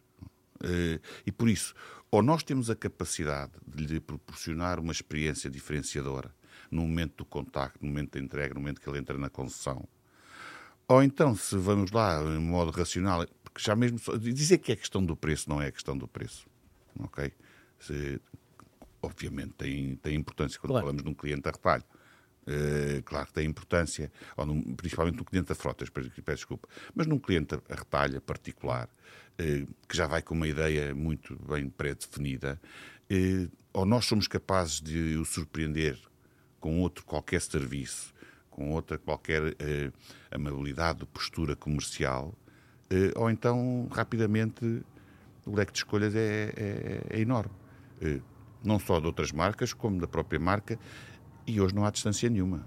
É? Hoje, então, no nosso caso em Portugal, não, estamos de Lisboa para qualquer ponto do país, estamos em duas horas. Por isso, ou nós temos capacidade de ser diferenciadores e proporcionar uma boa experiência de compra é? e de atenção ao cliente, ou então a coisa porque hoje, hoje, hoje há muitas há algumas há alguma outra marca que tem sido mais disruptiva na forma de comprar automóvel nomeadamente a nível de compra online Sim. e tem e, e a sensação e muitas mensagens nós recebemos aquilo que vamos vendo um pouco por todo lado é que hum, não não não sendo por parte da Forte não está nesse não está nesse momento hum, de, de, digitalização do retalho, mas as marcas que o fizeram, ou as marcas que iniciaram, uh, não querendo aqui agora citar marcas, mas uh, tem havido uh, uh, as pessoas têm receio de algum distanciamento que exista e por isso é que questiono sobre essa, essa postura, que é marcas que têm, uh, como, como, vocês têm, têm uma rede de concessionários, hum. têm, têm um, têm um pós-venda, têm um acompanhamento.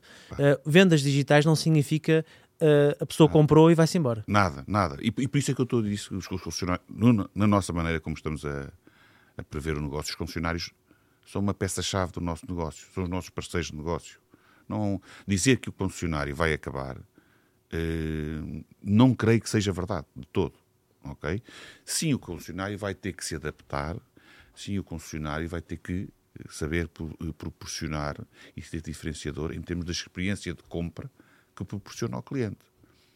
Porque aí sim, eh, se eu tiver uma experiência de compra no, no, no, no Guilherme e o Diogo vai lá e sente e, e ele diz-me o carro custa isto, você já sabe, eu de certeza que me vou embora.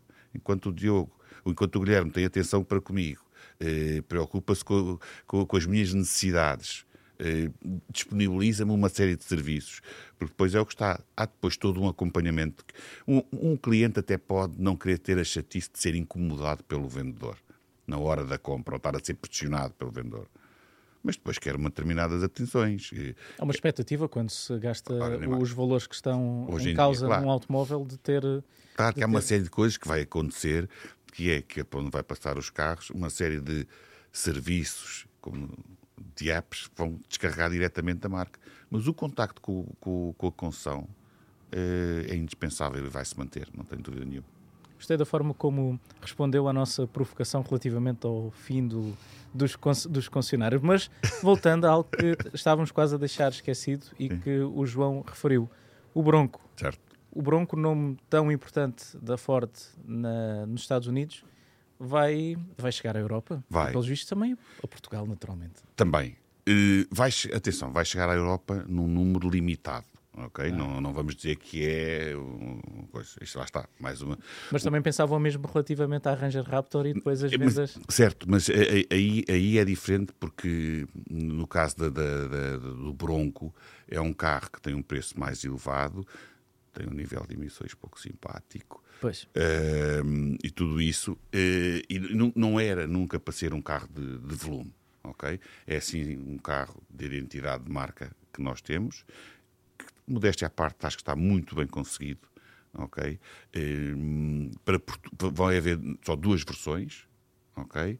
Eh, uma para os aficionados do, do todo terreno, outros para mais comedidos, para uma utilização mais, mais urbana, ok? Uh, um motor 2.0 EcoBoost V6 335 cavalos, coisa pouca. Uh, Poupado. Exatamente. Não deve gastar tanto como a, como a Raptor, mas lá está. Há aficionados. Nós, em Portugal, uh, o volume também será um volume, não será não, não, estou em crer que seja um volume, oxalá fosse, mas não sei se, por exemplo, também havia unidades disponíveis para estar com a, com a Raptor a gasolina. Mas uh, é um carro que está muito afetado pela nossa fiscalidade. Claro. É a particularidade que vocês sabem. Claro. É? Carro de ISV vai pagar cerca de 40 mil euros. 40 mil euros de 40 ISV. mil euros só de ISV. Podemos imaginar o preço. Ainda podemos. Que ainda está uh, em off the record, vamos chamar assim, não é? Uma coisa Mas assim, vamos ah. imaginar 40 mil euros de ISV. Agora só uma IVA e a, a, Fiscalidade Nacional tem uma particularidade que é daquelas que nós não gostávamos de, de nos destacar do resto da Europa. Ainda temos uma, uma fiscalidade muito assente na cilindrada dos motores. Sim. Algo que já não, não acontece nem faz sentido. Hum, Problema, há carros que uh, são mais poupados, no, no caso de, de, do Bronco, mas estamos a, há modelos que são mais eficientes, consomem menos, mas em virtude de terem motores maiores, claro. têm uma incidência fiscal maior. Isto não faz eu, sentido não, Eu quero aqui deixar só uma, uma piada. Sempre que vir alguém a passar com um Bronco, vou bater palmas. Porque o, é um excelente contribuinte. É um excelente contribuinte, sem dúvida sim, nenhuma. Está, está, a contribuir para o controle do déficit orçamental do nosso, do, nosso, do nosso país. É uma velha questão, a questão fiscal em Portugal. É, é um assunto que não custa entender, eh, apesar dos esforços que, que a ACAP tem vindo a fazer com os diversos governos, sempre para sensibilizar eh, para esta questão. Mas, por exemplo. Eh, o nosso parque continua a envelhecer, não é? E, e sabemos qual é que, que, qual é que era a solução. No... O, João, o João já, tra já trabalha no setor automóvel há mais de 20 anos. Já conseguiu compreender qual é que é o racional por trás da nossa fiscalidade ou ainda, ainda precisa de mais 20 anos para, para conseguir não, entender eu, qual é que é eu, é o... A única razão que eu vejo é o facto de o automóvel ser um contribuinte muito generoso para o orçamento de Estado que os governos não querem abdicar e não querem e não, não se esforçam para encontrar soluções alternativas que há. A CAP já propôs várias, eh, mas infelizmente nunca temos sido bem, bem sucedidos. representa, dizer, representa quase 20% do, Ora, do orçamento do Estado. Ora, Podes dizer quais é que são algumas dessas medidas que podiam ser aplicadas para tentar baixar a claro, idade média do Sim, é, é, a CAP tem falado várias vezes de uma reformulação do imposto, ok? É, se era de valor, se era o que fosse. limitar isto a uma questão de emissão de CO2 não é não é a solução. Pronto, é a solução, é, é, um, é um status quo que está e que dá trabalho reformular. Uh, a CAP teve uma comissão que já, já propôs várias alternativas. Uh, não foram ouvidas, pode ser que num próximo governo venham a ser, vamos ver. Mas nota-se nota que há uma certa inércia nestas mudanças, mesmo o próprio incentivo à compra de elétricos Uh, tivemos de esperar até agora para. Sim, mas e, e é um incentivo, e atenção, que não é um incentivo como funciona nos moldes europeus, que também é outra das coisas. Eu nem vou aos moldes europeus, vou aqui ao, ao modo espanhol, que também, mais uma vez, já a CAP algumas vezes sugeriu e que hum, continua a ter. Temos o nosso modelo português muito particular. E, e enquanto pesar uh, os tais 20 e tal por cento que pesa no orçamento do Estado, não será uma rubrica fácil de, de alterar. Tem que haver muita boa vontade. Vamos ver o que é que o futuro nos reserva neste Exato. sentido.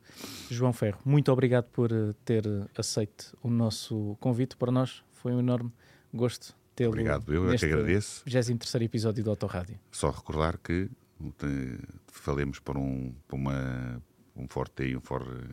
Capri. Capri. É, não se esqueceu, é, é mesmo verdade, vai acontecer, vamos testar vai, um vai Forte. Tendo vocês, eu falo com, com o meu colega. Muito bem, muito obrigado, muito obrigado. Obrigado. Obrigado. obrigado. Eu acho que o melhor momento deste podcast, para além de, claro, termos tido o nosso primeiro convidado de uma marca de automóveis, foi o facto de nos ter sido prometido um teste a um Ford Model T. Pai, isso é do caraças.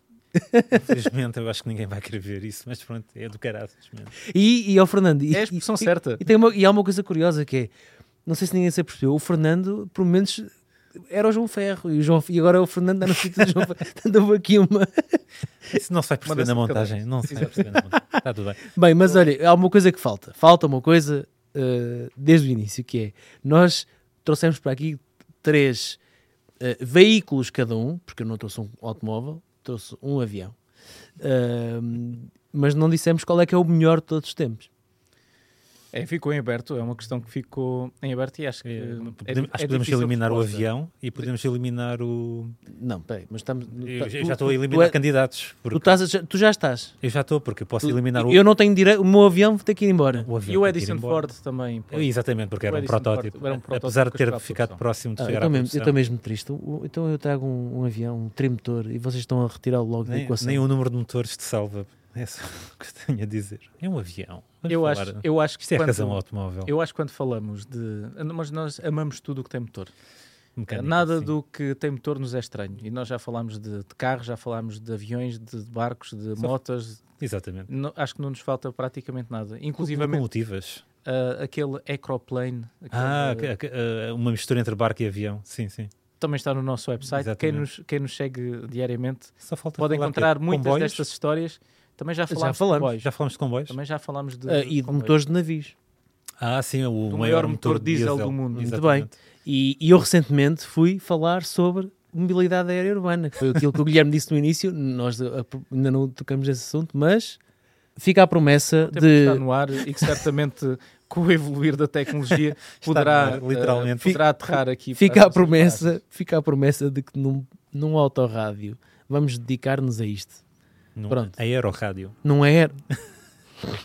Caramba, a, a, hora está mesmo a avançar. É, está já é tarde, já é tarde. Este foi o podcast dedicado aos melhores modelos da Ford de todos os tempos e não só, mas aquilo que a Ford nos pode oferecer de presente e de futuro, e, e tivemos aqui um responsável, também acabou no seu final por ser dedicado um, a coisas como a mobilidade aérea urbana. Isto, o autorrádio é um poço é eu estava a dizer, nós ainda vamos a, a, acabar a falar do, da, da, vida depois da morte. Epá, é mas, antes, mas, antes, mas, vamos chegar, vamos chegar. chegar vamos reduzir para já a um cada um. Guilherme, dos teus três, escolhe um dos meus três, uh, não posso escolher um vosso, aliás, eu já tinha escolhido o, o, o, o Fox, que era. Não, tu já escolheste tu mais alguma coisa, não é? Quer dizer, tu, tu, tu gostas se tanto. Se eu tiver, se eu tiver uh, indo, Fizeste batota desde o início. Indo, indo ao, ao, ao ponto, se tivesse de destacar o, o, carro mais importante ou o melhor forte sempre, pelo, pela importância que tem a todos os níveis para a indústria, para para, para as pessoas, sem dúvida nenhuma, o Forte. O Forte? O Forte. Para mim seria o Forte. Se não fosse o T, seria a primeira geração do Focus. Pela importância que tem para o mercado europeu e por ter redefinido o, o segmento. Sim. Obrigado por ter escolhido um carro que eu trouxe. Vocês trouxeram, na prática. Não, Mas eu, eu, quero saber qual é, é a vossa opinião também. Eu, apesar de reconhecer a importância do Forte uh, e, e, por acaso uma coisa que se calhar deixamos de fora, foi considerado o carro do século XX, uh, ganhou um prémio há uns anos já. Como, como não? Uh, um, por acaso, eu não, pessoalmente não concordei. Mas okay, eu, comp bem, eu compreendo, eu compreendo a razão, as razões que lhe deram a vitória, porque realmente para a importância que teve na, democratização da mobilidade e do automóvel. Uh, mas pronto, considerei, entre os outros candidatos que estavam lá presentes, achei que uh, havia candidatos mais viáveis. Uh, por isso também se calhar não, escolheria aqui o Ford Model T, uh, apesar da sua importância histórica e estou a reconhecê-la totalmente. mas confesso que estou na dúvida entre a razão e a paixão, porque ou iria para o Fox porque um pouco como o Ford T, ou seja, trouxe para as massas não se calhar o acesso à mobilidade, mas se calhar o prazer de conduzir, que é, é algo que eu valorizo bastante em qualquer, em qualquer automóvel. E estou dividido entre a paixão porque estou, sinto-me tentado a escolher o Mustang, que também trouxe, trouxe aqui para, para a conversa. Ah. Sentes-te seduzido pelo Mustang? Sim, uh, apesar de eu ser mais fã de carros pequenos e, hum, e, leves. e leves e levezinhos, uh, mas o Mustang tem, tem uma certa aura, tem, tem um certo misticismo e pronto, tem, tem um caráter que eh, hoje em dia, que, pelo menos parece ser cada vez mais difícil de encontrar nos automóveis modernos, parece tão algo... Preserva. Eh, Preserva o caráter original Exatamente, ou seja... É, tem uma aura de liberdade, de evasão. Sim, tem, tem, isso, e apesar de, de malta jovem hoje, se calhar, preferir para isso o seu telemóvel, eu ainda vou preferir o cantar de um V8 e, e muito pneu e muito cheiro a borracha queimada, sem dúvida nenhuma. Se calhar vou, vou, vou então se calhar para o Mustang. Ok. Eu, eu agora, então agora eu vou desempatar isto, não é? Aparentemente uh, uh, está nas tuas mãos. Desempatar, ou seja, de estupidez, não vou desempatar isto. Vocês não escolheram o mesmo carro, eu estou mesmo as horas não, também. Não, mas podes, podes, podes, mas neste momento há um, um igual. Está um basta, igual, exatamente. Está um igual, portanto, se tu, basta tu escolheres o mesmo modelo que eu ou que o Fernando. Exatamente, desem, exatamente. Desempate. Sim, no fundo é um desempate. Mas, é, ou então okay. não, ou então vais escolher outro modelo e. Uh, considerações à parte sobre o que é que eu vou fazer agora, o que é que eu. Está na altura de eu escolher. Bem, uh, eu aqui. Uh, já tive aqui vários momentos em que eu estava a tentar escolher, já tinha passado pela cabeça o Model T que sem dúvida é inegável, como já, já foi tudo aqui dito sobre este carro, uh, ou praticamente tudo, não, é? não, não vamos aqui até a exaustão sobre cada um destes modelos para saberem mais sobre isso. Existem vários artigos na Razão Automóvel dedicados a eles. Uh, não considero, para mim, que seja o, o melhor de todos os tempos, uh, mas isto é uma questão pessoal. Estamos aqui a votar, não é? Eu, se tivesse que escolher, eu acho que alinho com o Fernando e escolho o Mustang. E escolho um Mustang porque. Bad boy. Uh, exatamente. Escolho um Mustang por tudo, por todo o elan, por ser um carro que uh, muitas vezes até se sobrepôs à, à própria Ford enquanto, enquanto, modelo, em que se confundia até com a própria. com que, que as pessoas até conseguiam olhar para ele como, como algo que Uh, que era por si só um, basta, um ícone basta, gigante e que nem sequer necessitava da Ford. A oval para... azul nem aparece no Mustang, temos o símbolo do, ah, do, do, do A própria Ford reconhece isso, reconhece que é um ícone inegável e que desde as suas aparições no cinema até aos seus feitos históricos também em Le Mans, a, todo, a tudo aquilo que motivou a sua criação, ao facto de agora, no, no século XXI, um, ehm, ter, ter conseguido uh, uh, sobreviver eh, com todas as restrições de emissões, com, com o motor EcoBoost 2.3 e agora numa fase em que uh, a Ford e muitas outras marcas também estão a eletrificar-se, a Ford tem tido a coragem de manter o nome e colocá-lo num, num, num SUV, que foi uma decisão para muitos polémica, para outros um, algo que foi, na verdade, bem pensado, tendo em conta que o Mustang é um nome tão forte, tão, tão grande, que hum, eu acho que merece Acho para mim, é. a minha humilde opinião, merece o título do melhor Ford de todos os tempos. E também, porque já disse hoje aqui, por causa de um Ford Mustang, fomos nomeados. Foram um prémio. E é isso, é uma questão pessoal. E é uma questão pessoal. E já está aqui uma questão pessoal. Então temos um vencedor. Acho que temos um vencedor, mas temos um vencedor, um Ford. Parece óbvio, mas se calhar não é assim tão óbvio. Mas é, já é agora convidamos a todos aqueles que nos estão a ver através do nosso canal do YouTube a deixarem uh, a, a, sua, a sua opinião para todos estes modelos ou de outros que não tenham sido mencionados. Olha, como Qual, por exemplo o Ford Capri. Que, como por calhar, exemplo o Ford Capri, exatamente, que merecia sem dúvida nenhuma assim, um, uma menção, uma menção uh, bastante, bastante honrosa, uh, deixarem a sua sugestão. Diogo, o que é que me dizes de hoje seres tu a terminar este autorrádio, depois de pelo menos dois episódios de ausência? ausência é verdade. E quero-vos dizer também que pessoalmente tenho uma relação com a Ford uh, que não é uh, muito próxima, porque eu nunca tive um Ford, eu, Diogo, mas foi o primeiro carro que o meu pai teve, foi um Ford Fiesta. E, Toda a gente eu, tem boas recordações. E eu tenho que encontrar uma fotografia que, que eu tinha com, com esse carro. Que eu não sei onde é que os meus pais têm isso, mas eles devem ter isso lá em casa. Tu tiveste um Ford Fiesta? Um MK4. Com, uh, é uma crónica que ando a escrever que queria se encontrava imagens do carro nos meus discos. É alguns. É Tecno, eventualmente? É era o que eu queria ter o Tecno, mas era um simples estúdio que quando comprei tinha um pneu de cada espécie e até havia uma jante que era mais estreita que as era outras. Era um motor 1250, não era? 1250, sim. Uh, precisamente 1242 centímetros cúbicos, Ai, é bem. 75 cavalos, um motor cheio de alma, uh, são só 75 cavalos, mas era um carro também muito leve e tinha um chassi maravilha. Uh, a única, o solamento não ter tido, a minha versão não tinha direção assistida, o que obrigava a muito jogo de braços.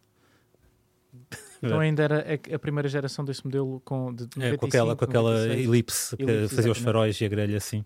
Um ar um bocado tristonho e não casava muito bem com o resto da carroceria. Mas o carro era um, era um gozo dos diabos conduzir. Fiesta. Era uma fiesta. Era uma fiesta. e com isto, e com, isto, isto terminamos. Em modo fiesta. em modo fiesta. Já falamos sobre muita coisa hoje, mas acima de tudo falamos sobre a Ford e sobre a história da marca da Oval Azul, que, hum, eh, que está intimamente ligada à democratização da mobilidade individual e que com o Ford T, modelo esse que nós esperamos testar agora mais de 100 anos envolvidos desde a sua saída da sim, linha sim. de Vai produção, e que espero que tenham gostado. E não posso deixar de referir no final deste podcast o nosso patrocinador, o piscapisca.pt, o portal de usados, onde provavelmente vocês podem encontrar o vosso próximo carro e desafios a irem lá procurar modelos da Ford para, se vão procurar de um usado, quem sabe lá não vão encontrar o vosso primeiro carro, até pode ser também um Ford, uh, e quem sabe, como, como o Fernando, um Fiesta. Uh, um Forte há mais de 40 mil carros. Preferencialmente com agentes todas iguais. Forte. Era, curioso. Giro, era giro encontrar um Forte. Um Forte no pisca-pisca. Será que. Hum? Não? Bem, vou dar por terminado este podcast. Vou dar por terminado este podcast. Espero que tenham gostado. A vocês que estão desse lado podem acompanhar o Autorádio em Spotify, Apple Podcasts, aqui no canal YouTube da Razão Automóvel e também um, nos artigos dedicados ao Autorádio em razãoautomóvel.com, um website que é a escolha dos portugueses no que toca a conteúdos sobre um, automóveis e onde podem também encontrar as últimas novidades, notícias, testes que não encontram no nosso canal de YouTube, enfim, tudo aquilo que precisam para estarem informados sobre quatro rodas e outras coisas que vocês viram nós também abordamos neste podcast barcos, aviões, motores de navios, tudo e mais alguma coisa. Espero que tenham gostado. Um abraço e até à próxima.